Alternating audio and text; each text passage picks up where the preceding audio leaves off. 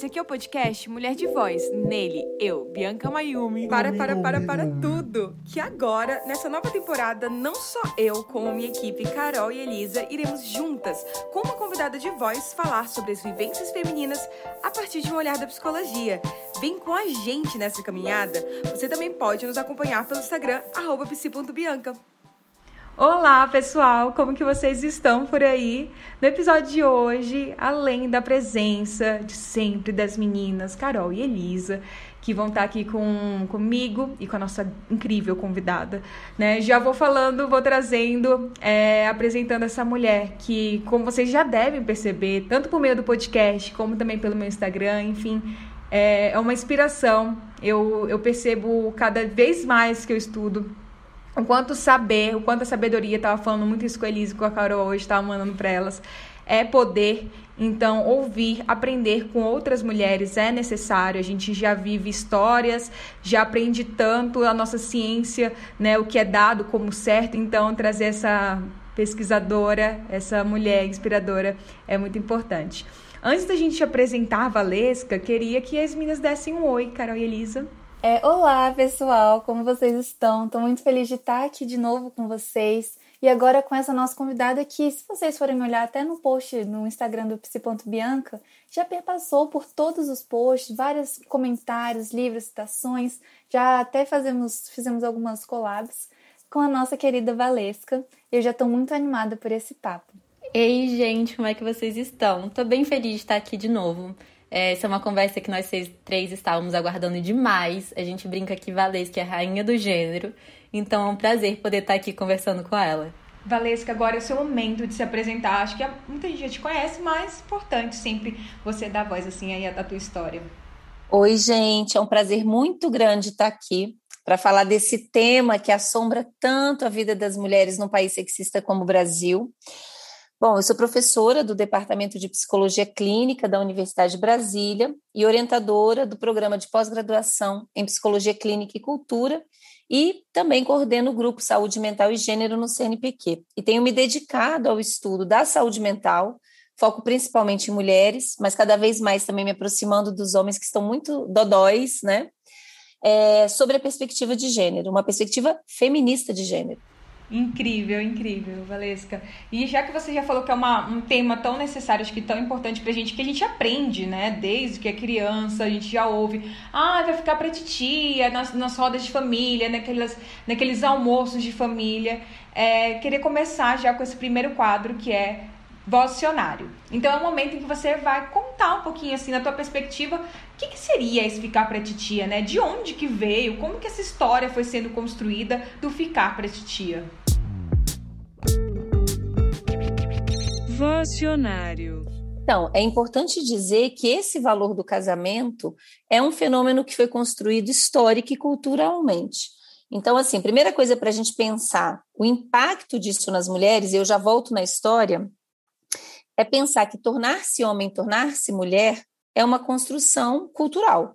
Ou seja, vai depender exatamente da sociedade onde esse ser humano nasceu e dos processos históricos que configuraram aquela cultura. Então, no nosso país, a gente tem que pensar como é que homens e mulheres têm se tornado homens e mulheres. As mulheres, um dos valores mais importantes é justamente o amor.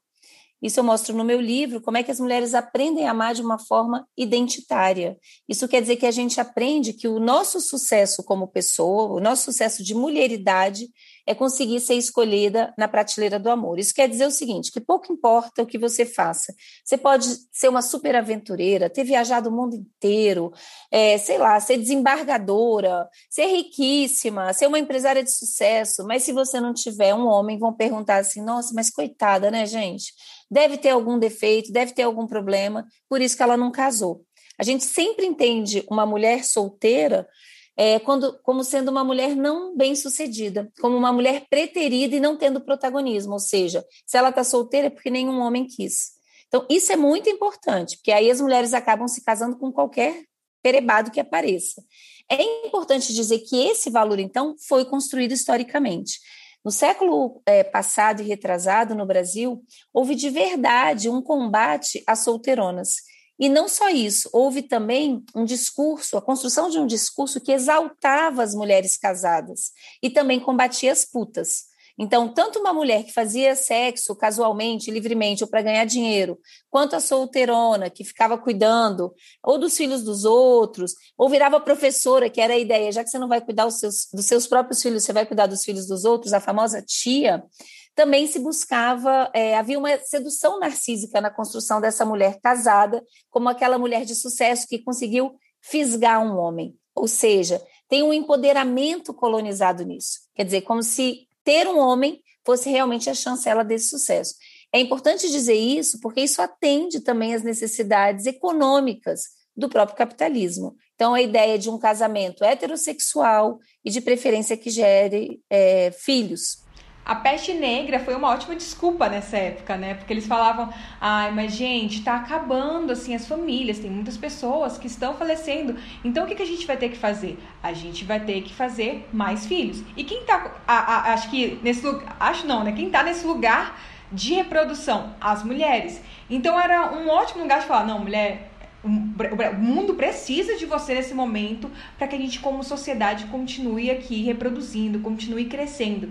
E os homens lá trabalhando, vivendo a liberdade deles e a gente encarcerada naquele lugar que, querendo ou não, né, é, foi um, um, acho que realmente um espaço de. E está sendo um espaço contínuo para gente de muita podação, a gente não pode sair, a gente não pode fazer. Eu acho que a gente está vivendo isso de novo nesse momento agora da pandemia, né? Em que, de novo, mulheres, infelizmente, ficam mais em casa. Estão aumentando essa questão da violência doméstica. Então, tem muitas coisas históricas que também vão contribuindo para a gente estar nesse processo dessas desculpas capitalistas para como se o ficar para titia fosse totalmente convincente e algo que é necessário ser vivido, né? Estar nessa relação, estar nessa prateleira. Então, na verdade, a maternidade seria a chancela de sucesso aí dessa mulher que já conseguiu fisgar o homem. Né? Então, ela não é só a esposa, ela é a mãe dos filhos dele. É, essa ideia né, da, da gente ser portadora de útero e da, da capacidade de procriação, ela teve interpretações distintas na história ocidental, mas sempre houve uma preocupação sobre essa liberdade, inclusive da mulher conseguir, por exemplo, parar uma gravidez. Né? É interessante dizer que, por exemplo, o sexo anal, né, nos momentos que ele foi combatido na história do Ocidente, principalmente pela religião, a finalidade era garantir que o sexo levasse à procriação. Então, não foi só o homoerotismo, também foi o sexo anal entre casais heterossexuais. Então, essa chancela né, da maternidade, ou principalmente essa visão, vamos colocar assim, limitadora da mulher como portadora de útero, ela se enrijece, sobretudo, com a consolidação do capitalismo. Por isso que é muito importante, quando a gente discute gênero, e eu vejo que tem, às vezes, uma, uma coisa muito superficial, as pessoas estão estudando muito pouco e querendo lacrar demais. Então, se fala muito de identidade de gênero, de gênero, mas a gente tem que entender onde que surgiu esse binarismo, do jeito que a gente vivencia hoje.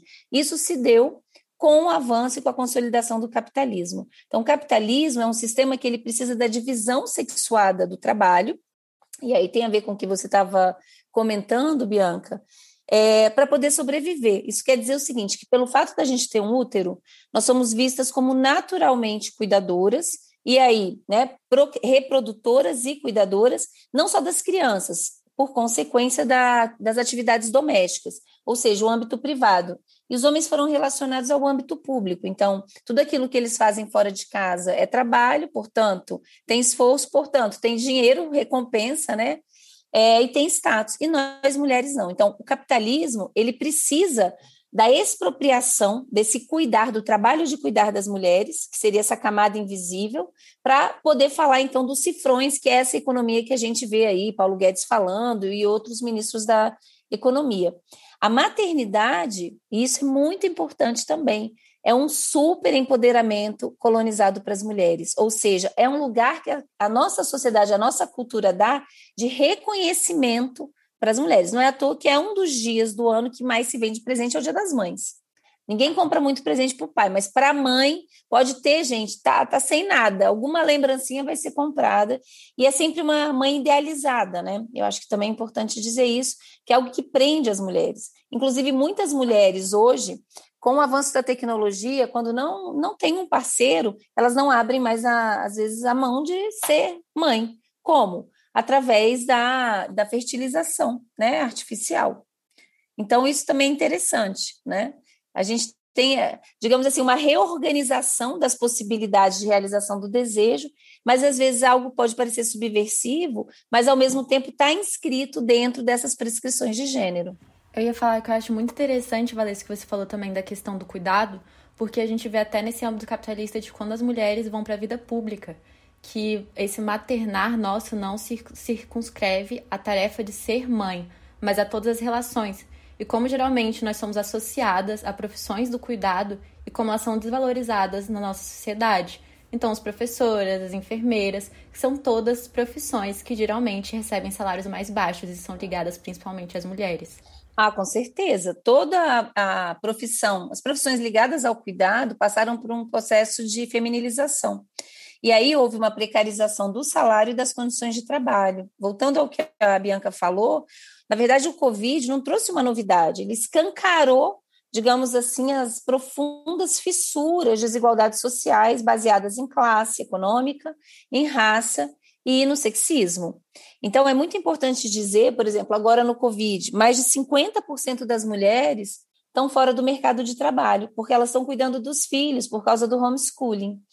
E mesmo para voltar para o mercado de trabalho está super difícil, porque as pessoas preferem contratar um homem, porque não, independentemente se a escola vai voltar ou não, né, aquilo ali não vai afetar o trabalho do homem, mas vai afetar o trabalho da mulher. A gente, na verdade, andou muito para trás né, em termos dos avanços que a gente conquistou. Agora, uma coisa também importante que a Ana Carolina trouxe é dizer que isso, mesmo mulheres em cargos de poder, vão ser demandadas pelo dispositivo materno que é a ideia que eu aponto de como é que existem pedagogias afetivas que nos ensinam no tornar-se mulher a sempre priorizar desejos, necessidades, anseios dos outros. Então, uma mulher quando está no papel de chefe ou um homem é totalmente diferente. Uma mulher no papel de chefe, as pessoas esperam que ela seja uma tetinha, que ela seja boazinha, que ela não, não exija que se cumpra o que foi solicitado. Uma mulher que seja enfática, enérgica, ela vai ser vista como uma mulher, nossa, mal amada, essa está precisando dar Sempre vem isso, né, gente? Sempre vem pelo âmbito amoroso sexual. Um homem não, é um homem de pulso. Nossa, é um homem que sabe coordenar, sabe botar limite. Então, assim, o sexismo a gente enfrenta de, em muitas esferas, na esfera privada, mas também na esfera pública. Quer dizer, esse processo de mulherificação, ele ocorre em muitos âmbitos. Eu acho que isso é muito importante. Isso quer dizer que a gente, é, para desconstruir o sexismo, a gente precisa pensar em políticas públicas ou intervenções em muitas esferas. Não, perfeito. E isso me remeteu muito a lembranças minhas da minha fase escolar, porque a gente passa muito por essas de tia, ah, minha tia, tia de maternal.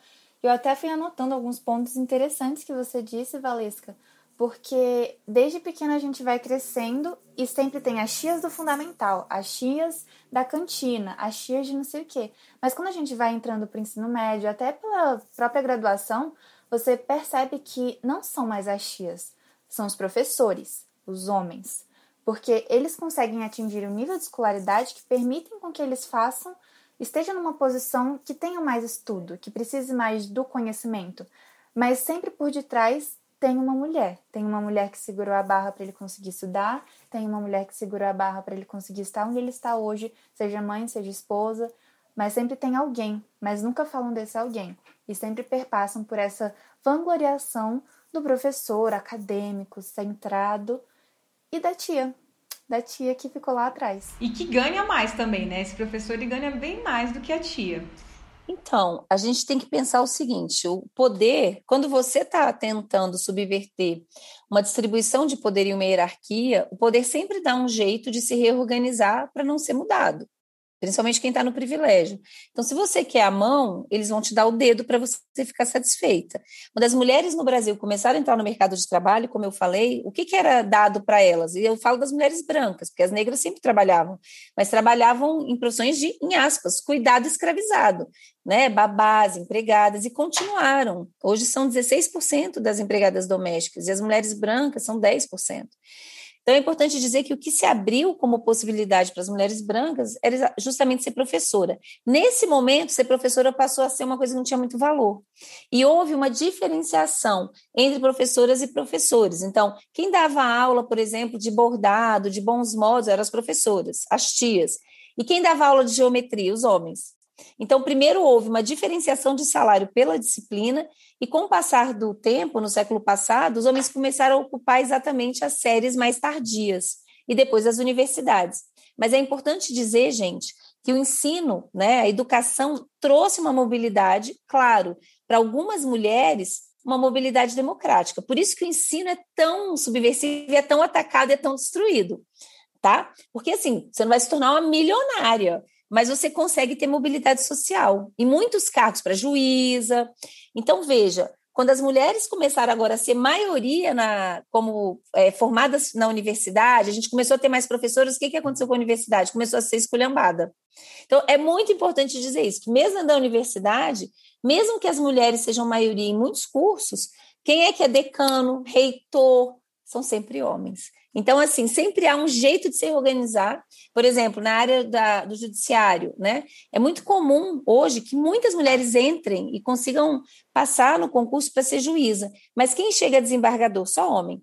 E aí, por quê? Porque não são cargos que dependem de concurso, mas de indicação. Ou seja, se reproduz a casa dos homens. É muito difícil um homem indicar uma mulher. Ele vai indicar outro homem, que vai indicar outro homem, que vai indicar outro homem, mantendo sempre essa hierarquia. Então, aí quando a gente pergunta, por exemplo, no TJ, né, para os gestores, eles dizem, não, mas a, as DAS né, são, são distribuídas igualmente, as mulheres ganham igual, só que as DAS mais baixas são maioria e as mais altas são os homens, então não é igual. Houve uma reorganização, de novo, que criou um teto de vidro para as mulheres, né?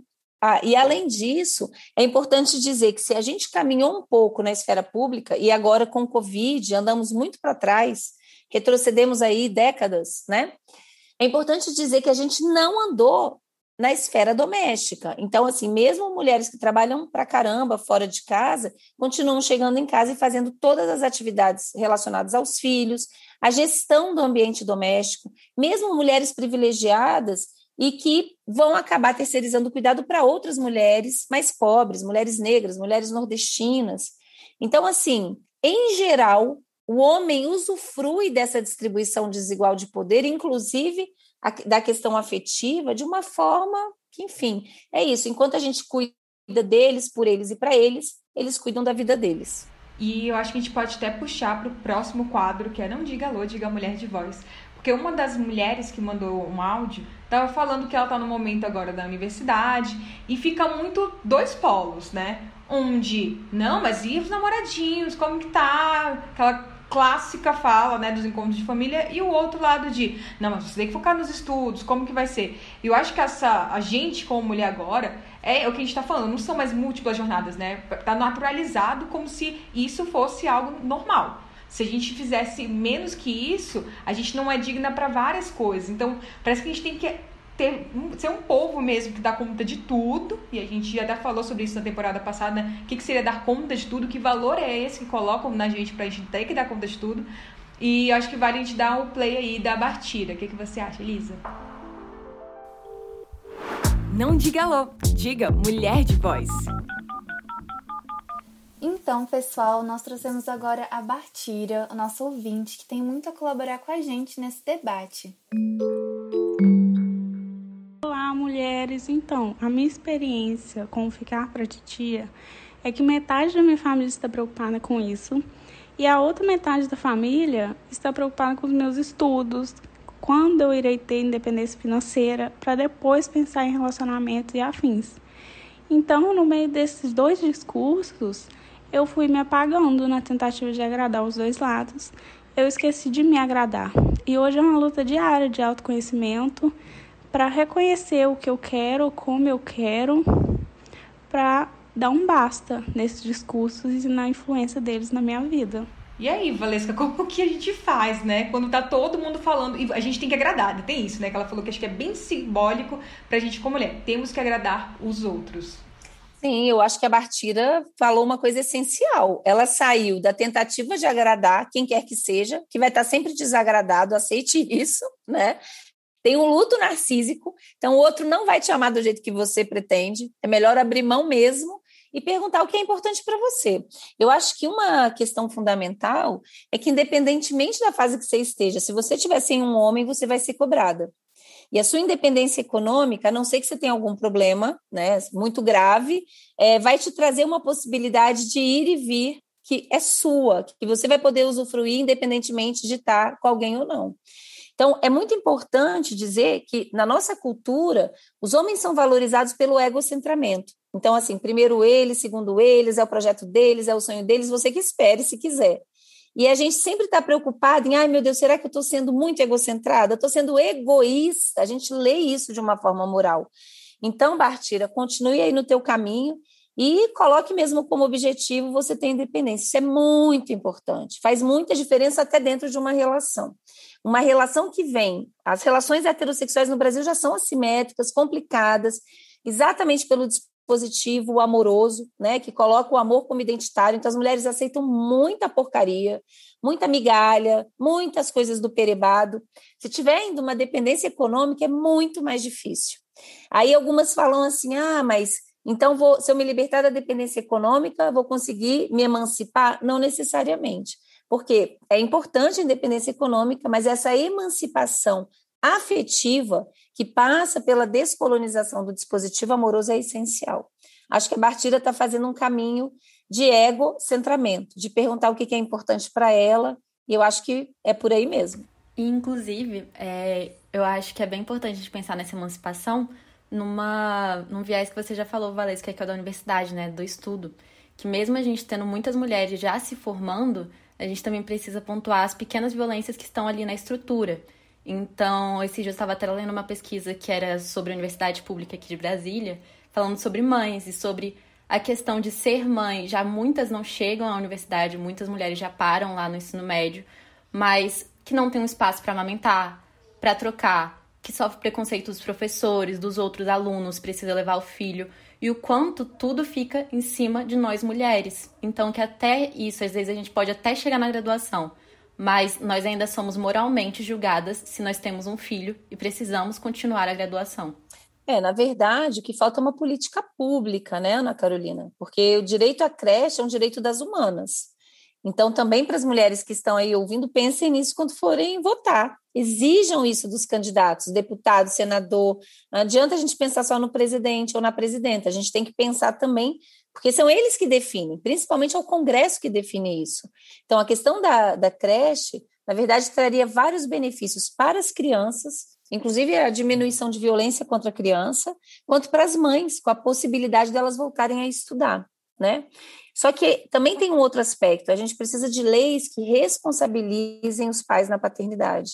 Porque o que, que acontece? Mesmo quando os pais, às vezes, pegam um final de semana, em geral, eles deixam ou com a nova namorada ou com a mãe. Ou seja, de novo, expropriando, explorando o dispositivo materno de outras mulheres. Os homens têm cuidado muito pouco e muito mal. Isso faz parte aí do adoecimento da masculinidade. Os homens estão precisando se reinventar, porque, enfim, eles estão fazendo muito mal para eles mesmos, para quem convive com eles, como a gente. E isso que a Valesca falou, eu estava até fazendo uma pesquisa sobre numa matéria e aí a gente fala, aborda justamente as mulheres que estão trabalhando em home office, mas que são mães, como que está sendo esse trabalho para elas.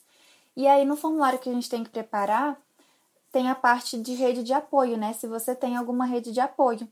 E aí eu fiquei em dúvida, porque eu falei, eu não vou colocar o, o, marido, assim, o companheiro dela como rede de apoio, porque não é um apoio, é fizeram junto, né? Obrigação. E aí eu fui perguntar isso pra minha professora, e eu falei, tá, professora, o que, que eu coloco aqui? Que a gente ficou em dúvida, porque para mim é uma coisa e para outro grupo pode não ser. Ela falou: olha, a gente tem que colocar como se fosse rede de apoio, porque a sociedade entende como se fosse. E a gente tem que fazer como ser entendido, não o que a gente acha. Eu falei: não, realmente. É triste, mas vamos colocar aqui o que a maioria entende. Mas é uma situação ruim de você ver que ainda tem esse olhar e não é pela minoria, sabe? É pela maioria. Não, com certeza. Eu acho que assim, colocar explicitamente é também dar chance de visibilizar a não participação. Você não coloca, você não está dando chance de mostrar, olha, nem para a rede de apoio os perebados estão servindo, né? Então, assim, essa hiperresponsabilização das mulheres, a gente vê claramente agora no caso aí do menino Henry. Não sei se vocês perceberam, mas se fala mais da mãe do que do psicopata.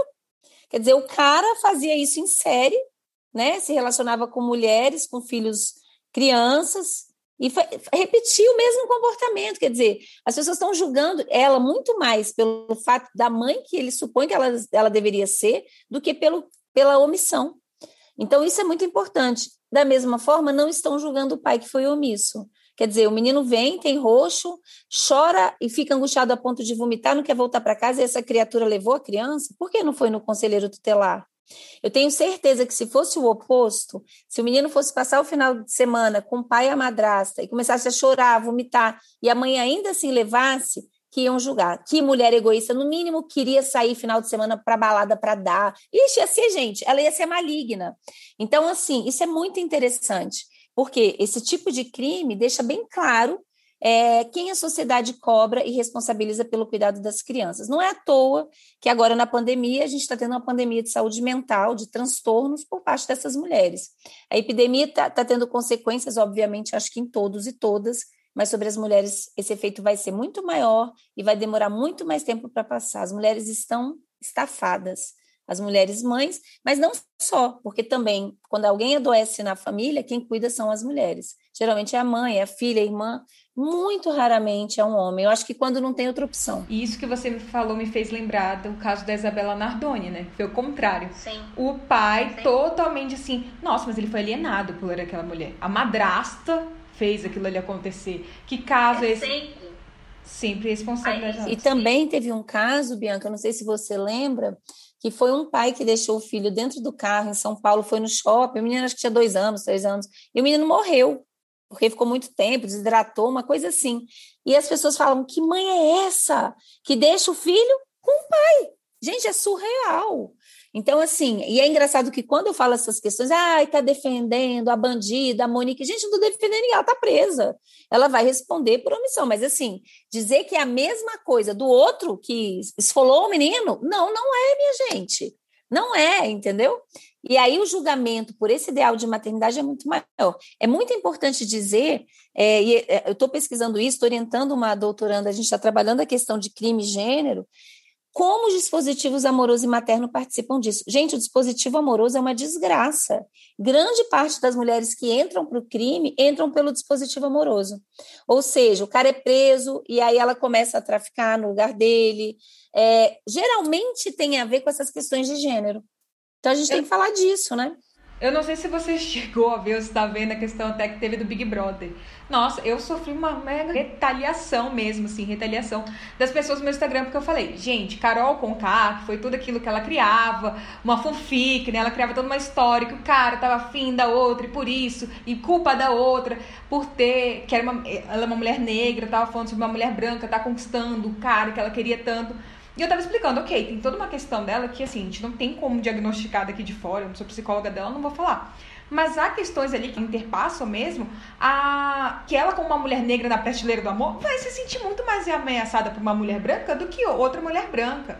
Então a gente tem que compreender tudo isso, assim, que ela tem dores. Hum, e aí, quando eu falei isso, as pessoas estão falando, ah, tá passando pano e tudo mais. Eu falei, gente, é. vocês têm que entender que isso é uma questão por trás, né? O Big Brother, eu não estou acompanhando, gente, porque é demais. Eu já estava na coordenação. Então, assim, o Brasil tem que ter muita saúde mental. Realmente é um teste de saúde mental. Atravessar a pandemia com pandemônio tá over, assim, tá demais. Porém, muitas pessoas iam me enviando, então eu sei das histórias, né? O do Arthur lá, voltar na menina que ele estava ficando e ficar amando, né? O brother. É, essa história da Carol Conká, com certeza, eu acho que deu. É, o Big Brother trouxe vários exemplos sobre os dispositivos. E com certeza, né, essa rivalidade entre as mulheres, gente, no fundo é muito ruim para a gente e é excelente para os homens, que a gente fica brigando por migalha, por perebado. E a gente acaba não desenvolvendo outras formas para se nutrir amorosamente. Então, para as mulheres que estão aí pensando, ai, ah, estou com 28 anos, todas as minhas amigas já casaram, eu não casei, estou ficando encalhada, aí começa aquelas brincadeirinhas, vai ficar para titia, né? Então, comece a pensar é o seguinte, que se aparecer alguém legal, ótimo, mas isso não tem que ser um pré-requisito para você ficar feliz na tua vida. Existem muitas outras formas de se nutrir afetivamente, inclusive redescobrindo a relação com outras mulheres. Quer dizer, como é que você pode é, enfeitar a tua vida no sentido não de mentira, vamos colocar assim, mas de diversificar os seus investimentos, né? E também aonde você se nutre, onde você tem prazer, onde você tem encontro. Isso é muito importante. E eu acho que já falando disso, que a gente já está contextualizando, né? Vem uma pergunta de uma ouvinte, da Débora, falando justamente de onde que vem essa expressão ficar para titia, né? A gente fala muito, mas de onde vem? Olha, eu, é, bom, o que eu vou falar é o que eu acho, gente. Teria que, de repente, até ter uma pesquisa sobre isso, né? Mas eu acho que vem com essa ideia de que é uma mulher que não vai ter os próprios filhos para cuidar. Então, que vai cuidar dos filhos dos outros. Primeiro na família, e de preferência mulheres em aspas, bem-sucedidas, né? Que alguém conseguiu e você não. Então, como é que você vai gastar em aspas o instinto materno, que é uma construção ideológica histórica? E veja como é que isso foi importado, como a Elisa já tinha apontado, é, para a escola. Quem é a professora? É a tia. E quando as mulheres começam a ocupar esse espaço de dar aula, de virarem professoras, que foi no começo do século passado, na primeira metade, Vejam que elas são chamadas de tia exatamente porque eram mulheres solteironas, mulheres que não se casaram, não tiveram seus próprios filhos. Seria uma forma, inclusive, de fazer bem para essa mulher. Porque a própria medicina acreditava que uma mulher que não casava, primeiro o útero ficava meio maluco. E se não tivesse filho, ela adoecia. Então, ter filhos, inclusive, era uma prescrição médica. Olha o nível, gente, de sexismo, tá? E dar a chance dessa, dessa mulher exercer a profissão de professora seria uma forma é, também de apoiar algo saudável para ela e dela poder usar esse instinto com os filhos dos outros. Então, acho que isso é bem, essa pergunta é bem interessante agora. Isso que eu estou falando é baseado em algumas coisas que eu já li, mas talvez tenham estudos específicos sobre isso, né? Tem uma questão, assim, eu também não sei direito onde que eu vi isso, mas eu acho que faz todo sentido de essa tia seria a irmã mais velha, que tem irmãs mais novas que já se casaram. Então é isso, assim, já tem os filhos. E eu acho que tem muito esse lugar, tanto da rivalidade feminina, que é totalmente colocada, né? E a gente vê em vários contos mulheres disputando por aí pelo homem Cinderela, tá aí pra isso, né? As irmãs estão querendo o príncipe ali que fala nada, a gente não sabe nada sobre ele, mas ele é incrível e maravilhoso de acordo com a história. Então a irmã mais nova tem esse filho e aí você tá correndo quanto tempo? Porque tem isso também da cronologia, né? Que as pessoas falam, olha, tem o, você tem, tem o despertador biológico, vamos, vamos, vamos, você tem que ser mãe. Então, pelo que eu li, assim, brevemente, seria algo nesse sentido. Não sei, acho, mas eu acho que, que nem a Valesca falou, vale uns estudos mais sobre isso. Essa ideia da, da, da mulher que é irmã, né, mais velha, isso é retratado inclusive na literatura, em várias novelas de época, porque geralmente o casamento não era um casamento apaixonado, a mulher não casava por paixão, ela casava num acordo matrimonial. Então, o normal seria casar mais velha, depois a segunda mais velha, depois. Quer dizer, quando essa mais velha não teve pretendente, aí realmente, gente, é o lixo, né? É a que sobrou que é a ideia da titia.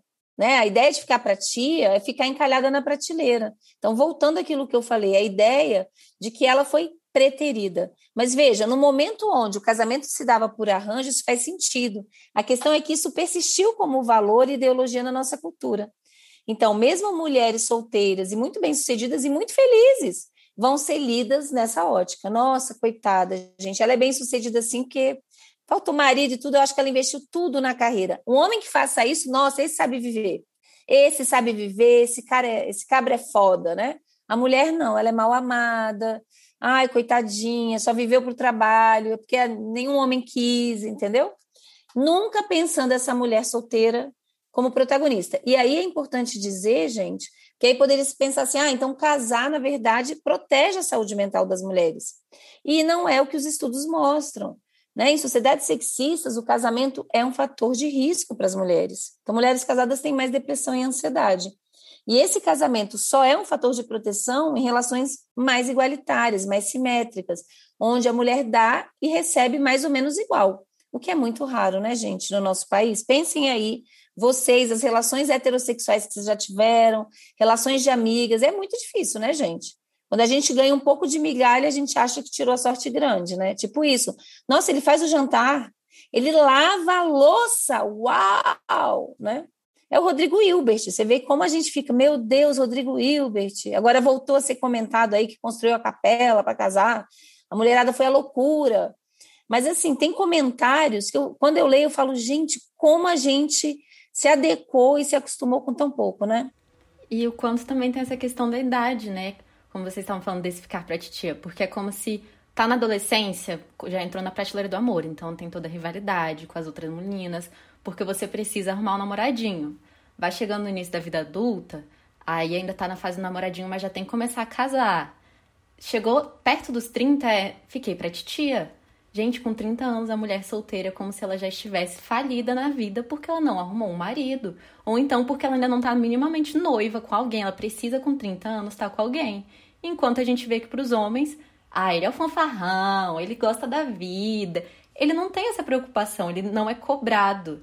Mas a mulher, se ela fizer 30 anos e não tiver ninguém, as piadinhas começam. Ela começa a ser lida como preterida, como se ela não fosse é, poder ser amada depois dos 30. E também tem tudo com a instituição da beleza, né? Que é dessa beleza jovem, que passou dos 30, precisa usar creme anti-ruga, creme isso, creme aquilo, porque eu preciso estar jovem senão também não vou ser escolhida. E até a gente que é jovem hoje em dia tem um bando de coisa lipoled, não sei o que. Gente, é muita coisa, assim, pra gente parecer que tá. Virou, nem, nem boneca a gente parece. Aquilo ali é absurdo o nível que a gente tá chegando, assim, de harmonização facial. Parece mais, assim, padronização facial, né?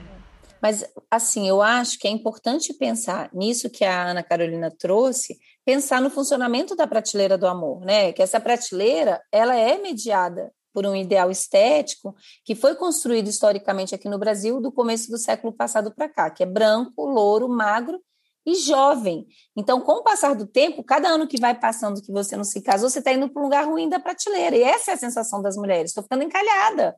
Né? Dois anos que ninguém se interessa por mim, no máximo no Tinder o cara, o cara quer transar. E a autoestima vai lá para baixo, porque a prateleira, o modo identitário de amar que a gente aprende, terceiriza a autoestima. E aí é muito importante dizer, então, que quanto mais o tempo vai passando, mais essa mulher fica vulnerabilizada no dispositivo amoroso. Qualquer perebado que faça qualquer coisa, te dê uma rosa vermelha, você lá com os 30 e todo mundo está casando, talvez seja o evento desencadeador de uma paixão. Porque, na verdade, as mulheres se encantam pelo encantamento que elas acham que são capazes de promover. Porque a gente aprende que a gente só pode se amar, a gente só é amável se tem alguém amando a gente ou desejando a gente. Então, assim, gente, é vulnerabilização absoluta, absoluta, né? E aí também o tanto que nos coloca hierarquicamente dentro dessa relação numa simetria. Porque aí a gente vai fazer qualquer coisa para esse homem também não desistir da gente. Quer dizer, o sucesso não é ser só escolhida na prateleira, e muitas vezes aí é enfrentando essa rivalidade, tentando apagar o brilho da coleguinha ou brilhar mais, como também fazer de qualquer coisa é, para se manter escolhida. Então, as mulheres aceitam muita merda, gente, muita coisa ruim, se responsabilizando, inclusive, por maus comportamentos dos homens e pelas emoções dos homens, né? Então, a gente tem feito, eu tenho feito tirinhas, a última foi sobre, sobre essa, né? Daquela mulher que o cara conhece ela na balada, ela dançando, ela gosta de sair para dançar, e aí quando eles começam a namorar, ela continua gostando de dançar, porque ela é a mesma pessoa. E aí o cara fica com aquela cara de puto, cara de bunda na balada, e ela para de fazer as coisas para ele não se sentir mal, ao invés de mandar ele para terapia. Então, assim, os homens, na nossa cultura, uma hiperresponsabilização das mulheres por tudo e uma é, desresponsabilização enorme dos homens. Então, assim, o cara trai, aí pergunta, mas você usava calcinha bege? Gente, agora até a cor da calcinha da mulher é motivo né? Agora, se o cara tiver broxa, algum problema de ereção, e você tiver a fim de transar e transar com outro homem, você vai ser puta sempre. Pouco importa se tem 20 anos que o cara tá broxa e não fez tratamento. Então, assim, é importante dizer que essa construção de gênero, ela vai permear muitas esferas, né? E essa questão da, da solteirice realmente coloca as mulheres num lugar de muita vulnerabilidade, para entrar em relações, às vezes, muito ruins e manter relações abusivas. É, uma coisa importante também da gente falar é que até quando a mulher se relaciona, uma mulher mais velha se relaciona com alguém mais novo, ou uma mulher que se relaciona com alguém mais velha, também é julgada por se relacionar com alguém.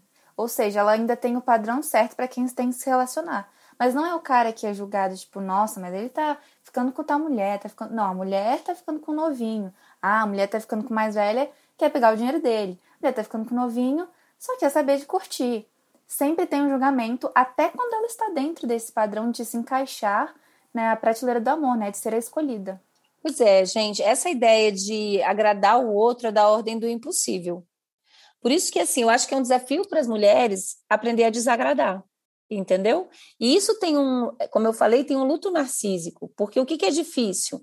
É ver a sua imagem refletida no olhar do outro de uma forma quebrada, de uma forma ruim, de uma forma que tem decepção, mas paciência. Né? Eu acho que é um processo de descolonização dos afetos e de emancipação, de libertação mesmo.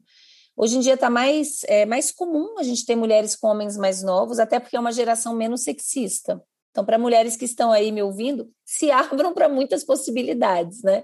Porque a gente aprende o quê? Da nossa idade para cima. Mas homens mais velhos, geracionalmente aqui no Brasil, são mais machistas.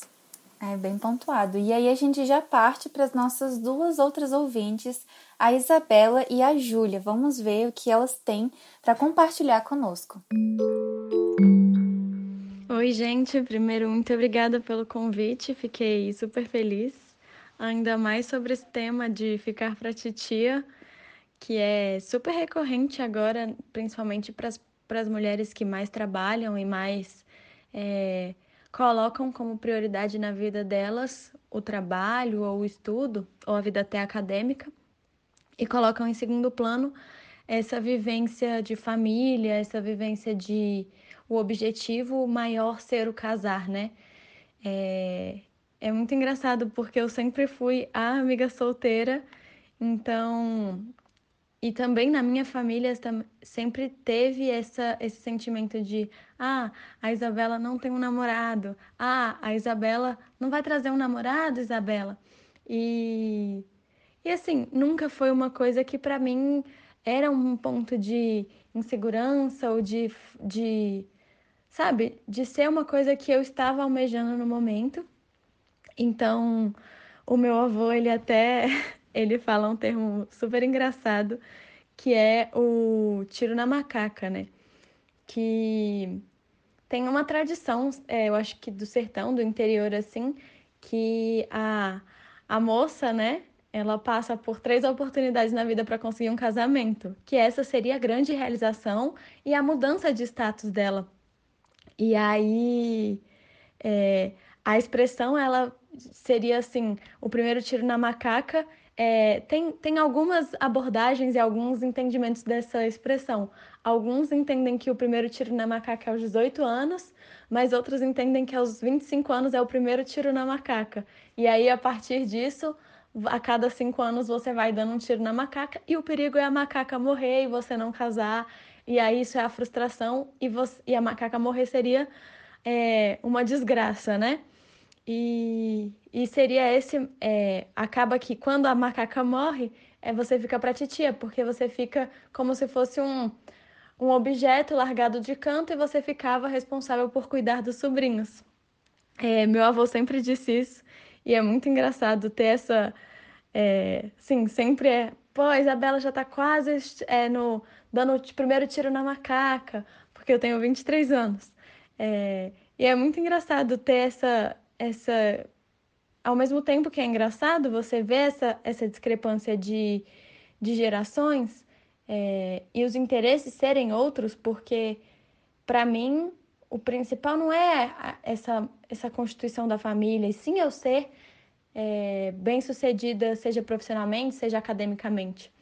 É, mas acho que é isso. É, vamos tentar mudar essa ideia do ficar para titia e mesmo se ficar para tia é, seja uma coisa sempre boa para gente. E muito obrigada pelo convite, gente. Deparo com esse tema, ficar pra titia, dou uma olhada no meu passado e vejo tanto que eu amadureci. Eu era uma criança que amava contos de fadas. Eu achava que qualquer hora meu príncipe ia chegar em um, um cavalo branco, me levaria para um castelo e felizes para sempre. Mas eu fui percebendo que não é muito por aí, né? Me deparei com os príncipes da realidade moderna e a realidade veio à tona. Fui aprendendo que não precisava de um príncipe para realizar os meus sonhos, que eu conseguiria ir atrás, que eu consigo realizá-los. E que na verdade o meu parceiro ele vai estar ali para compartilhar, né, a vida comigo. E foi aí que eu dei a mudada, né, do pensamento do que é um relacionamento. E quando eu mudei esse pensamento, eu acho que eu fiquei mais chatinha, vamos dizer, né, para para encontrar essa pessoa, os meus critérios, vamos dizer assim. E eu fui percebendo que aquela pressão que a sociedade põe em cima da gente de, nossa, já começou a vida adulta, cadê os namorados? Não precisa ser tão levado a sério. Eu acho que tem assuntos mais importantes como estudo, saúde, tanto mental, tanto física, para a gente conseguir estar bem com, com a gente mesmo, né? E que na verdade você não precisa ficar preocupada se, ah, eu já cheguei aos 20, 30, 40, 50 e ainda não encontrei. Porque qualquer hora você vai sentar em um, uma sorveteria, bater um papo com alguém divertido, falar, caraca, esse aí deu match e vai conseguir, né, enfim, começar um relacionamento e levar adiante. Mas quando a gente põe a pressão, eu acho que a gente fica pesada, a gente vai começar a achar que, na verdade, é, a gente está faltando. E na verdade o relacionamento não é para somar, e sim para compartilhar. Então, quando a gente entende isso, a gente consegue tirar o peso do tempo, que a gente começa a entender que não estamos incompletas. Só nós estamos compartilhando isso com um cônjuge, né? E a minha visão é essa daí. Eu achei muito interessante que, assim, na fala das duas tem um discurso muito é, Acho que é um discurso realmente que aborda bastante o que você sempre traz, Valesca, dos, dos do, das tecnologias de gênero.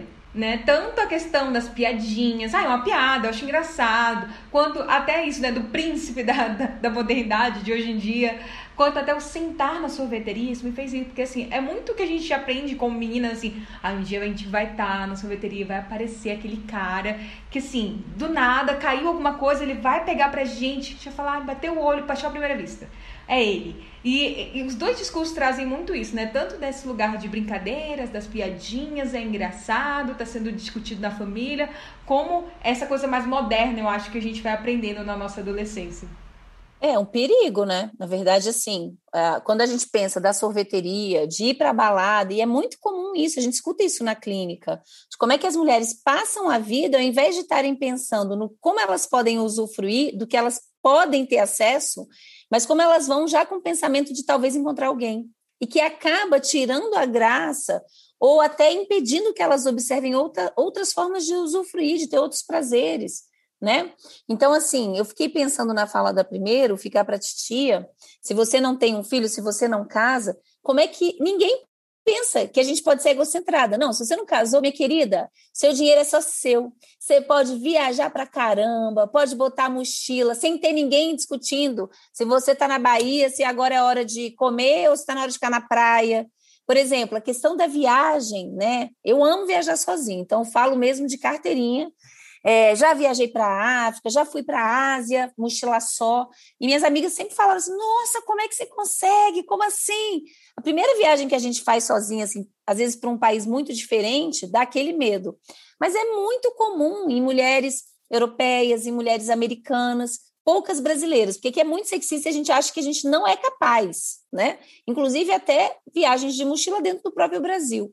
Então, assim, o quanto que a gente não aprende a usufruir da nossa solidão e o quanto que é gostoso, né? Até às vezes numa relação amorosa, eu costumo às vezes viajar sozinha, que eu preciso desse tempo para mim. É um tempo que eu converso, que eu me abro para experiências, para fazer o que eu estou afim sem ter que ficar o tempo inteiro dizendo, ah, vai ser, sabe, mediando o que cada um quer.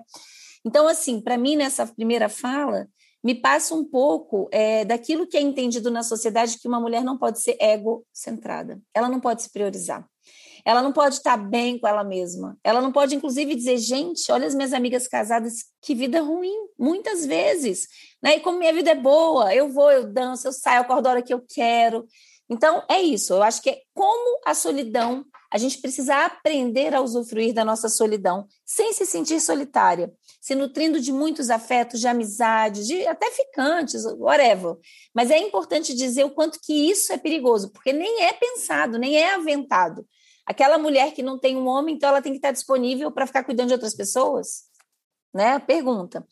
E essa questão das tecnologias de gênero, né, que acho que Bianca trouxe, o quanto que isso também não é retratado como possibilidade nos filmes, nas músicas. Então fica muito difícil uma mulher pensar nessa possibilidade se não há representação. Quantos filmes aí, quem está ouvindo, né, o podcast, você já assistiu que contava a história de uma mulher solteira e feliz? E não assim, desesperada para casar com a primeira vítima que desse alô para ela, inclusive embarcando muitas vezes numa canoa furada. Quantas, quantos filmes que contava a história de uma cientista que gastou a vida dela querendo descobrir a solução, sei lá, do câncer, ou de uma mulher que, sei lá, até tinha os casos dela, mas a, o projeto dela era tão grande que de repente nem cabia um casamento. Acho que a gente tem que falar dessas questões, porque são formas de pedagogia afetiva que nos ensinam que, independentemente do que você esteja fazendo, se você não tiver um homem, você tem que estar infeliz. E às vezes não ter um homem, gente, principalmente um homem perebado e machista, é um grande alívio. É uma sorte grande, porque te sobra espaço, energia, afeto e saúde mental para fazer coisas mais interessantes. Sim incrível, Valesco, assim, é triste, assim, acho que é um rir para não chorar, inclusive, acho que a gente já pode ir até pro próximo quadro, que é o Burning Book, então, é aquilo do, das Minas Malvadas, aquele livro que elas colocam que vão queimando as coisas, só que a gente vai queimar o que a gente não aguenta mais, assim, que a gente já tá cansada de viver nessa, nessa sociedade. Burning Book. E você trazendo isso dos filmes, assim, me faz lembrar muito como que as mulheres são retratadas nos filmes. E eu já quero colocar isso no Burning Book. Então, ou é a mulher como central, que tá trabalhando, só que ela tá muito infeliz, é a mal amada, é irritada, é que não liga para mais nada. Ou é a mulher que é sempre segundo plano, coadjuvante, que vai chegar lá e vai ser, tipo assim, só vai em alguma relação, ou ela vai estar salvando algum dos homens ali naquele vínculo, e ela vai ser aquela que vai maternar, vai cuidar. Sempre, ou são as mulheres que estão disputando ali pela relação com um cara incrível, maravilhoso, que todo mundo quer. Então, sempre é uma visão da mulher em relação ao outro. Ou quando a mulher está sendo essa mulher egocentrada, ela está sendo essa mulher egoísta, que ninguém quer, que, to que todo mundo tem que evitar. Então é a bruxa, a caça às bruxas no mundo atual, eu acho, né? Que assim se coloca.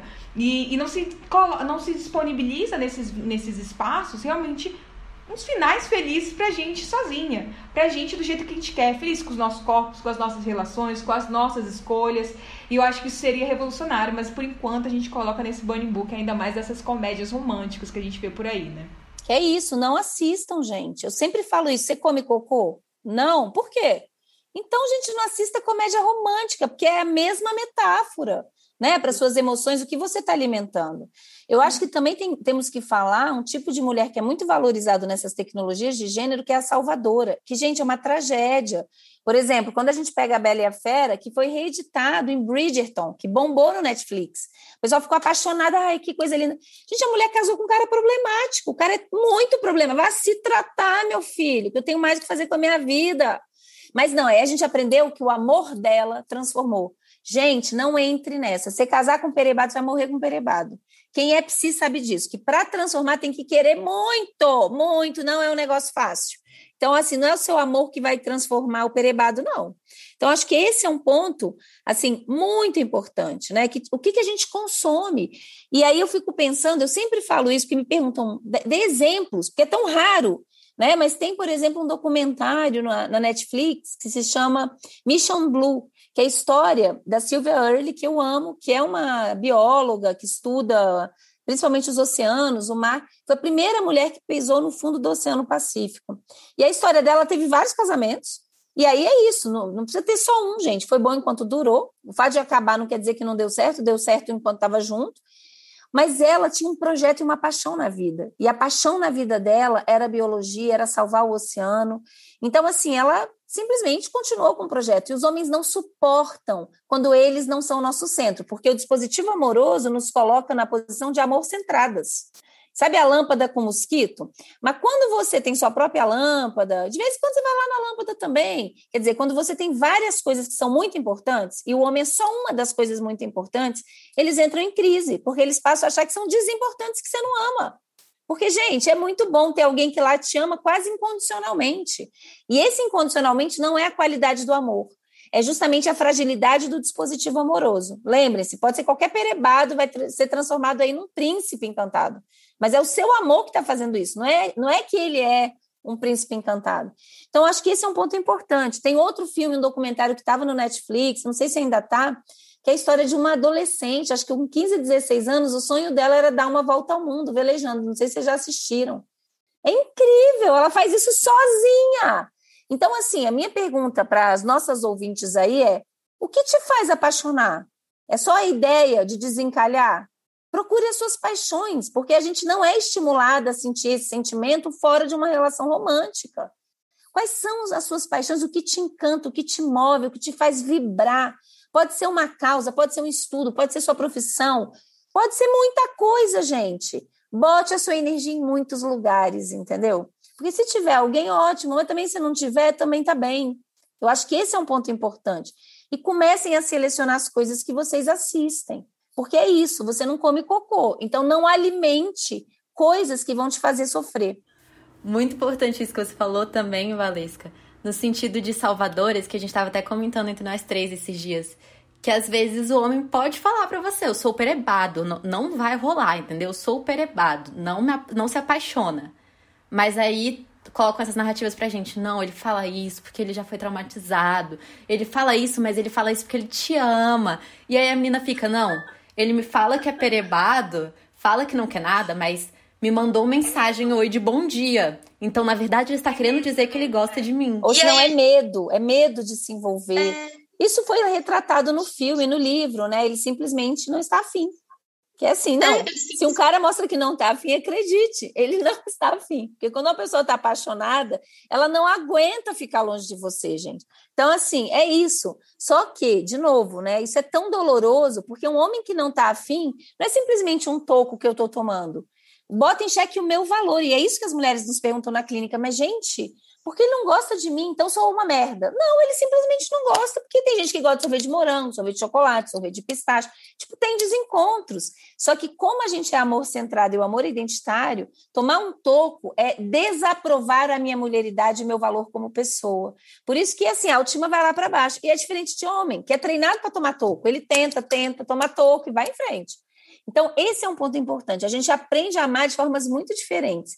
E a forma como nós mulheres aprendemos, ela é sofrível, viu? Não é à toa que, olha, posso aí perguntar para Bianca, também da clínica, mas eu nunca atendi uma mulher, gente, que o tema principal, mesmo que não fosse a demanda inicial, não centrasse no amor mesmo as solteiras. Nossa, minha vida tá ótima, eu tenho tudo para usufruir, mas eu não tenho namorado. Dois anos que ninguém se apaixona por mim, eu até fico com os caras, mas depois eles não querem saber qual é o problema comigo, né? Talvez você tenha, é. talvez você tenha encontrado um monte de perebado, talvez esse seja o problema, os homens estão muito mal. Não, e é isso, assim, ou quando encontra, assim, eu vejo algumas também que falam assim, eu encontrei um cara mega legal, esse é o problema, que eu sei que tem um bando de perebado por aí, mas eu encontrei um mega legal, e ele não me quis, e agora? Aí eu falo, mas tem vários outros legais aí, talvez você não entenda, tudo bem. Mas e agora? Era único, era ficha única, né? Eu desperdicei essa ficha. O que, que eu fiz de errado? Então vem uma culpa assim imensa para as mulheres que elas falam que elas são as responsáveis por estarem nutrindo, estarem fazendo dar certo. Que é o que acontece, né? A mulher que é traída, a culpa é dela. Exatamente. Vem a, a vivência de eu não fui capaz de suscitar o desejo dele de ficar comigo. É uma questão narcísica, não tem nem a ver com esse homem, mas tem a ver com essa forma de amar que a gente aprende. Quer dizer, um toco ou não querer, você pode ser uma pessoa maravilhosa e esse cara gostar, ele pode gostar de coisa lixenta. E aí? Entendeu? Então, o match depende de muitos fatores. Agora, o impacto desse não match, né, do, desencontro, tem um impacto ou uma profundidade muito maior nas mulheres por conta do dispositivo amoroso. Porque aí você já não está mais se questionando, porra, realmente não deu certo. Eu gosto de cinema, ele gosta de rock. Eu gosto de tomar sol, ele gosta. Tipo assim, não tinha nada a ver, tá? Não combinava e tal. E aí, quer dizer, ao invés de ser uma coisa localizada, passa a ser algo que questiona totalmente o valor dessa mulher. Então o problema está comigo, e lá, lá, lá, aí vai se colocando para baixo, vira uma bola de neve, a autoestima vai lá, gente, no dedão do pé mas isso tem a ver com a sua emocionalidade, não com esse homem. Fazer essa diferença é muito importante. Quando a mulher começa a ter consciência de como funciona o dispositivo amoroso dela, começa a ter muito mais instrumentos para sobreviver a um fora e para tocar a vida adiante. Porque você já sabe onde é frágil. E se alguém tocar, você sabe que não foi o toque que causou isso, foi a fragilidade do seu botãozinho. Sim, e aí... inclusive, falando dessa fragilidade, você quer falar, Elisa? Posso falar. E aí volta para o que você falou, né? Das pessoas, das mulheres realmente entenderem aquilo que elas gostam, entenderem quais são as coisas que fazem elas despertarem, que não é só uma pessoa que pode causar isso, que elas conseguem causar isso nelas mesmas. Não só quando elas tiverem 30 anos, aí elas escolheram pra titia, não, mas desde sempre, sabe?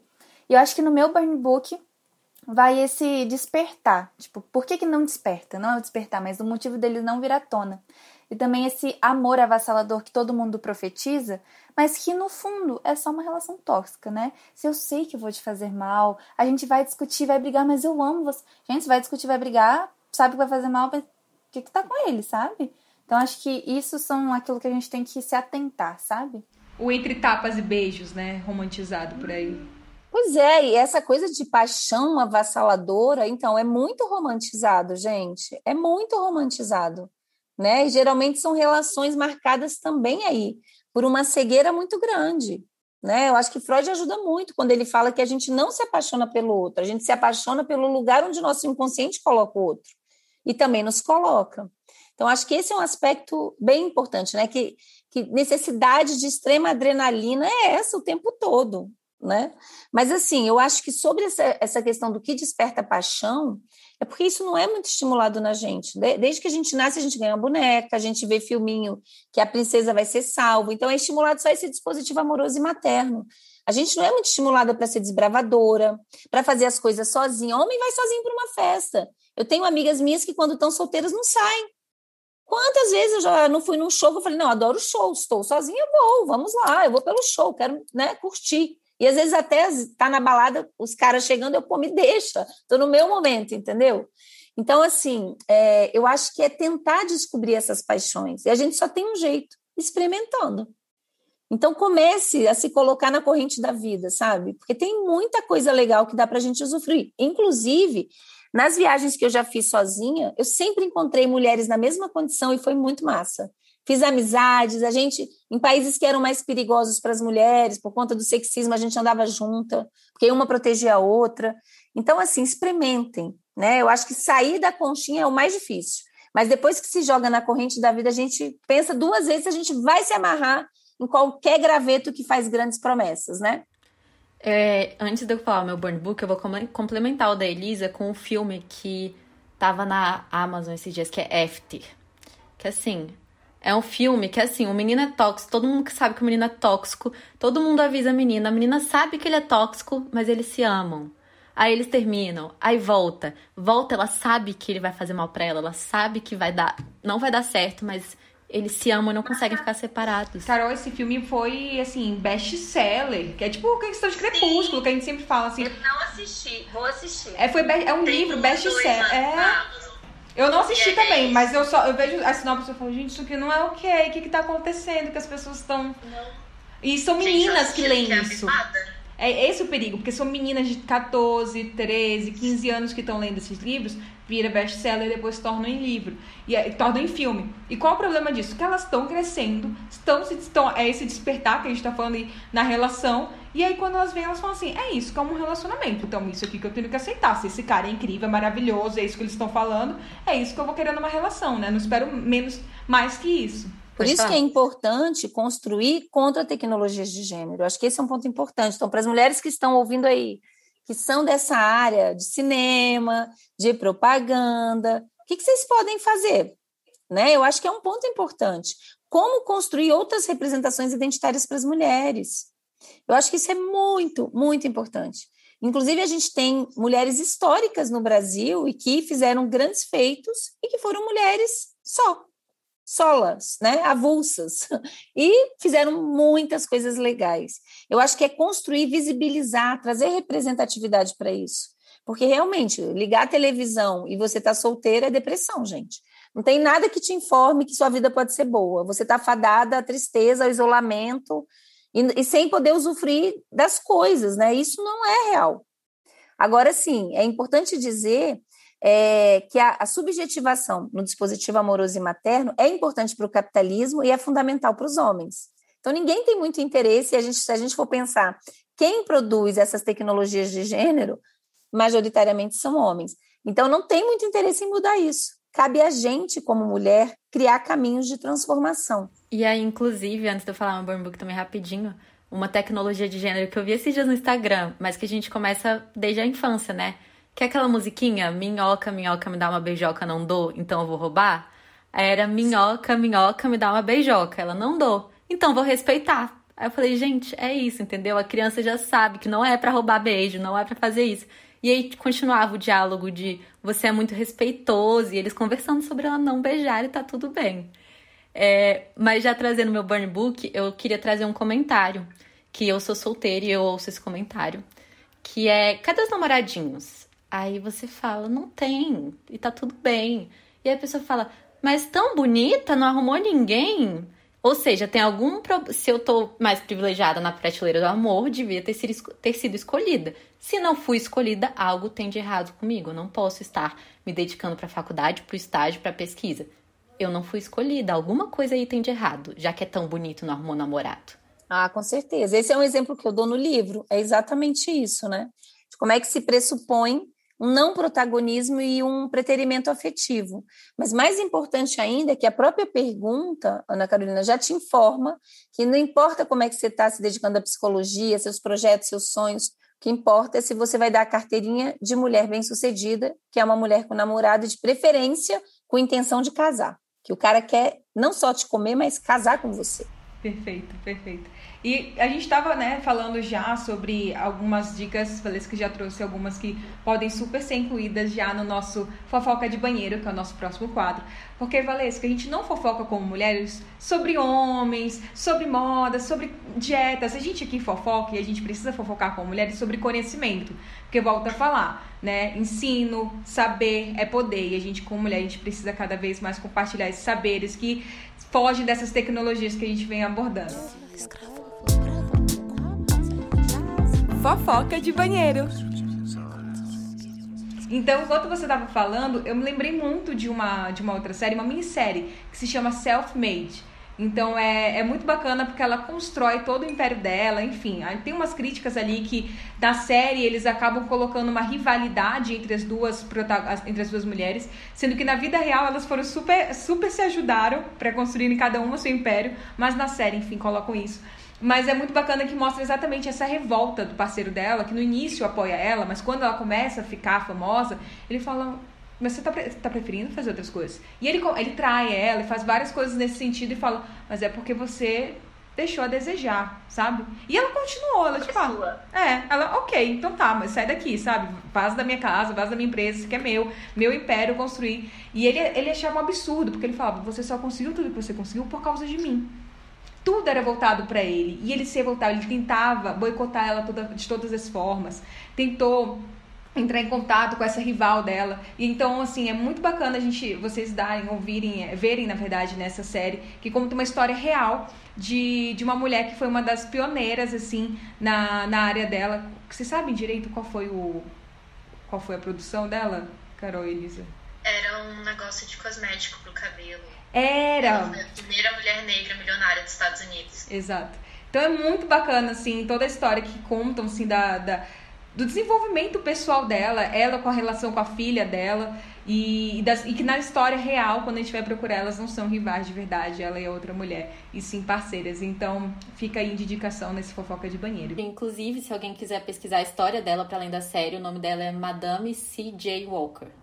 C.J. Walker. Ah, e tem essa história, porque ele fica revoltado por isso, porque esse C.J. Walker é do cara, né? E ele fala, como assim? Você pegou meu sobrenome, só por isso que deu certo. E ela, oi, mas eu criei toda forma. Como que, como que eu peguei só por causa do seu nome deu certo?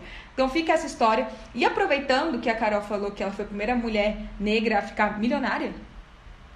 É foi nos Estados Unidos. Ser milionária. Ela, na série até mostra que ela vira vizinha do Rockefeller. Uhum, uhum. Ser a primeira mulher milionária nos Estados Unidos, é muito importante que quando a gente fale, ah, quando a gente está falando sobre ser mulher, estar nessa prateleira, estar nesses dispositivos amorosos, que a gente faça interseções. Então que a gente fale também sobre classe e sobre raça. Então vem aí também mais uma, uma indicação minha, que é Mulheres, Raça e Classe, da Angela Davis. E também Caliban e a Bruxa, que também fala bastante sobre essa questão do capitalismo que a gente está trazendo aqui. Que, de novo, eu gosto muito de trazer essa pergunta. Quem se beneficia com tudo isso? Que a gente está falando tanto aqui, né? Não somos nós, somos homens, é, somos é o capital, e quem está por trás desse capital, quem está por trás desse dinheiro são esses homens brancos, héteros, no máximo do seu privilégio. Então, é muito importante que a gente ouça essas outras narrativas e que a gente possa construir esses outros espaços pra gente, que isso acho que com certeza vai, tudo vai girando, né? Esse ficar pra titia um dia, a gente espera que a gente não ouça mais é, com essas, com outras pessoas nesse poder. E vocês, o que, que vocês têm para trazer? Então, eu pensei em trazer, na verdade, você foi falando, foi pensando em várias coisas. É, mas eu pensei em trazer um livro que eu, agora, eu tô lendo agora, eu vivo falando para as meninas, que é a mãe de todas as perguntas, da Rebecca Solnit, que, assim, é muito importante. Ela traz também um viés da masculinidade, de exemplos é, no dia a dia. E que é isso, tem perguntas que podem ser feitas, mas elas não precisam ser feitas. Então, os namoradinhos, quando vem filho, não precisa ser feito só porque pode ser feito.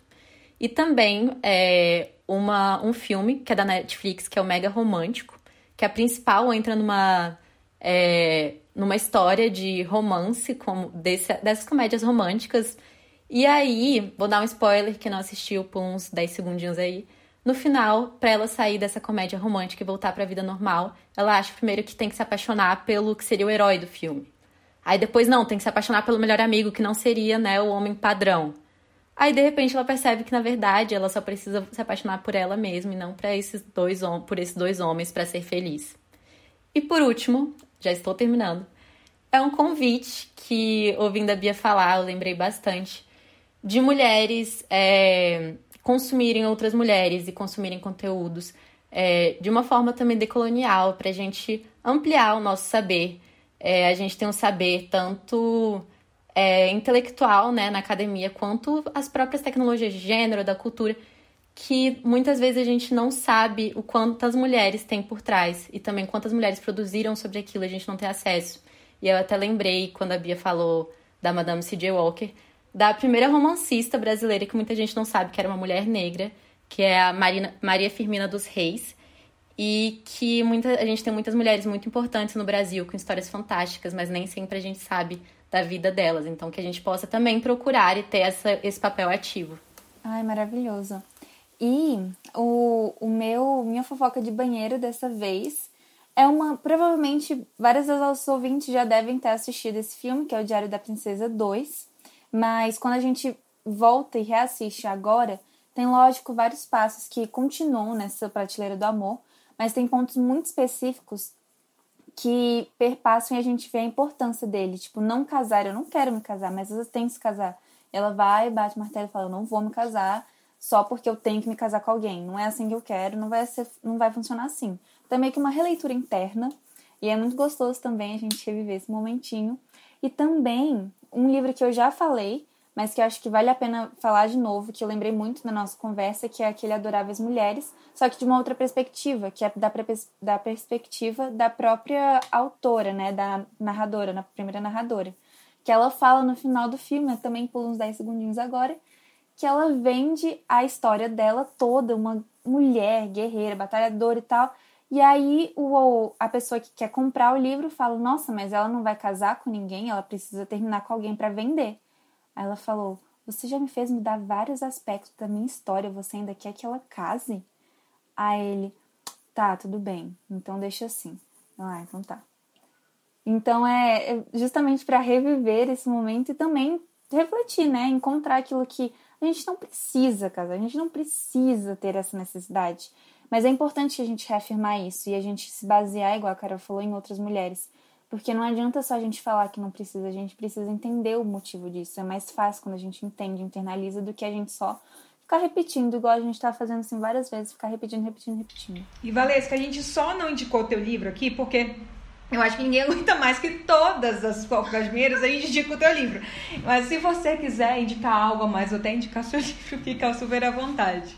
Tá, então, é, eu ia falar mesmo para lerem, principalmente o, o, meu livro, Saúde Mental, Gênero e Dispositivo, sobre o dispositivo amoroso. Mas também entrem lá no blog do meu grupo de pesquisa, Saúde Mental e Gênero. Tem muito material, tem artigo, tem livro para download gratuito. E também no canal do YouTube, que eu criei ano passado, porque tem várias lives que falam sobre o dispositivo amoroso é, isso recortado para temas diferentes, né? Por exemplo, tem sobre ciúmes e mulheres. Tem um livro também, aí, aí pensando em literatura, que eu acho que valeria a pena ler, porque, enfim, até como uma forma de se identificar, identificar o próprio adoecimento. Vou citar dois, tá? Tem um livro da Helena Ferrante que se chama Dias de Abandono, que é uma mulher que terminou uma relação e ela não sabe o que fazer com ela. Então, assim, o nível do buraco dá para ver que é muito maior, muito mais sério do que simplesmente o término da relação. E tem a ver com esse dispositivo amoroso. E outro também que eu acho que vale a pena ler é Água Viva da Clarice Lispector, que é exatamente ela vai elaborar, é uma separação também, mas ela vai elaborar essa volta para si mesma. Que eu acho que é uma questão muito importante, né? É, pensando na, na forma como as mulheres muitas vezes entram em relações e não conseguem romper exatamente pelo medo de estar consigo mesma e do que significa essa falta, no sentido dessa carência a ser. Eu gosto muito da literatura como forma, é, um auxílio, vamos colocar assim, como uma forma de ajudar a nomear. E é isso, gente. Dê uma olhada, então, lá no, no, na parte do dispositivo amoroso, que eu acho que vai ajudar também a nomear bastante coisa. E gostei de todas as indicações. Muitas eu também indicaria. Né? Silvia Federici, adoro. É isso. Não, ela lendo assim a leitura dela sobre questões de Foucault e, e, e Marx, né? É, cert, é certeira, assim, são coisas que eles deixaram passar, não porque eles eram as piores pessoas do mundo e que eles fizeram isso de forma proposital, mas porque eles não são mulheres. E a gente teria essa outra visão. E eu estava até conversando isso com meu companheiro hoje. Eu falei, nossa, já pensou se os professores de história fossem professores de história no nosso ensino médio? Quem escrevesse esses livros fossem outras pessoas, a gente teria, estaria olhando de uma outra perspectiva essas histórias, né? Seria outras histórias contadas. Porque eu estava contando sobre a questão do Bolsonaro. Eu falei, como que vai ser no futuro? Será que as pessoas vão estar tão revoltadas assim? Ou será que vai ser uma coisa tipo, ah, nem foi nada? Porque eu fico pensando, gente, no futuro eu espero que seja visto como se fosse, lá, nazismo o negócio que está acontecendo aqui, sabe? Uma coisa meio absurda. Como que você chega, deixaram chegar nesse ponto? E a gente estava falando isso, será que os professores, as pessoas que escreverem lá na frente vão ser assim? Já tem muitas professoras na história, é, inclusive tem um núcleo de é, a história das mulheres. Então, assim, que tem inclusive uma leitura de gênero, né, em relação aos acontecimentos históricos. Vamos ver, né? Eu torço para que cada vez mais a gente faça desse lugar de fala uma, um lugar de escrita e de produção científica, em todos os âmbitos, inclusive na história também. E para a gente já encerrando, Valesca, muito obrigada, assim, a gente falou hoje também, né, hoje a gente acabou falando bastante também, muito obrigada. Queria te agradecer também por estar aqui e pedir para você mandar um momento, assim, testão para as ouvintes daqui do Mulher de Voz. O que, que você gostaria de trazer para elas, questionar elas, enfim, provocar, convidar fica super a, a seu critério. Esse é o seu momento. Momento textão. Vixe, me pegou essa, hein? Que eu acho que eu já provoquei em várias falas. Eu acho que mais a mensagem final é: acreditem que é possível a descolonização dos afetos no dispositivo amoroso. Não é um caminho fácil, é um caminho árduo, mas porém é profundamente libertador e vale muito a pena. Eu acho que é aprender a lidar com a própria solidão sem se sentir solitária, pelo contrário, usufruindo o que de bom ser avulsa pode te trazer. Maravilhoso. Muito obrigada, Valesca, de verdade. É, todas as vezes que eu discuto, né, YouTube ali, visto várias vezes aquilo ali, metade dos views provavelmente são meus, que eu fico lá dando refresh. assistindo várias vezes seus, seus vídeos. É, é, sim, várias vezes que você inspira, não só é, é importante terapeuticamente, assim, também para as minhas clientes. Sempre indico as tuas leituras, algumas me mandam. Não acredito que às vezes eu posto alguma coisa no Instagram e coloco uma música. Elas, Nossa, isso ativou meu dispositivo amoroso. Eu lembro de não sei quem. Então, eu brinco assim, minhas, minhas clientes super psicoeducadas, assim, por você, pelos dispositivos que você aborda, pelos, pelos teus ensinamentos. É, aquele podcast, né, que foi a live que a gente fez, várias delas também, assim, às vezes é dever de casa delas. Elas escutam e falam assim nossa, eu vim para terapia por causa daquilo. Então, muito obrigada mesmo por tudo que você está trazendo aqui, por tudo que você traz para a gente de conhecimento científico, né? Cada vez a gente possa continuar nessa jornada que é, você tenha muita força, acho que é o que? Resistência nesse momento, porque a gente estava trazendo antes de começar a gravar como está sendo difícil permanecer, existir nesse lugar acadêmico, né? Então, agradeço demais por você estar resistindo aí por todas nós, que a gente possa de algum modo também contribuir se a gente puder. Acho que todas, não só eu estou falando, mas as meninas e acho que outras pessoas também gostariam se pudessem mandar esse recado de agradecimento mesmo. Saiba que você é uma mulher que, que toca muitas outras, que ensina muitas outras e a gente só tem a agradecer. Vocês querem trazer mais algo, meninas? Ah, eu quero agradecer. É uma honra estar aqui com você, como eu disse no começo. É, você foi uma das primeiras pessoas, assim, profissionais mesmo que eu comecei a estudar e ouvir. Então, estar tá aqui com você é, tipo, um grande passo. Eu nunca imaginaria isso. Então, agradecer por essa conversa também, essa troca incrível. E também, né, também agradecer, Valesca, você foi uma das primeiras professoras de psicologia que eu fui em palestra. Foi assim que eu tinha entrado. Eu entrei meio perdida no curso. Eu lembro que saí da palestra, meu Deus, preciso contar para todo mundo que eu acabei de ouvir aqui. E, inclusive, a Bia foi falando quanto você é inspiração para as clientes dela, você é inspiração para as mulheres da minha família. É, no início da pandemia, quando você começou a fazer lives, acho que era quarta, né, à noite, eu e minha mãe, a gente assistia, ela dorme cedo, a gente ficava as duas deitadas na minha cama, ela ficava com o olho fechado, tô ouvindo. E aí a gente ficava ouvindo a live toda, e tudo que eu falo, assim, de gênero, ela... É aquela psicóloga que eu gosto? Quando a Bia foi fazer a live com você, ela vai fazer com a psicóloga que eu gosto. A gente se juntou no meu quarto com a minha irmã, fomos todas assistir, tipo, sessão de cinema para aprender. Então é isso, você você traz muito conhecimento e de uma forma muito democrática. Eu acho que isso é muito rico. A gente poder ampliar o diálogo e você trazer tanta potência para tantas mulheres e poder inspirar elas e educar elas e fazer com que elas vejam a realidade delas e possam mudar e realmente, sabe, se empoderar. Se a gente falar desse termo que já tá tão aí difundido que você traz para tantas mulheres. Então, muito, muito obrigada por essa conversa e por todo o seu trabalho. Nossa, gente, eu tô até emocionada. Sinceramente, é isso que faz, é, que traz sentido para o meu trabalho. Não é fácil ser pesquisadora no Brasil, mas saber que eu sou um elo numa corrente de transformação faz tudo ficar, fazer sentido e ficar mais fácil.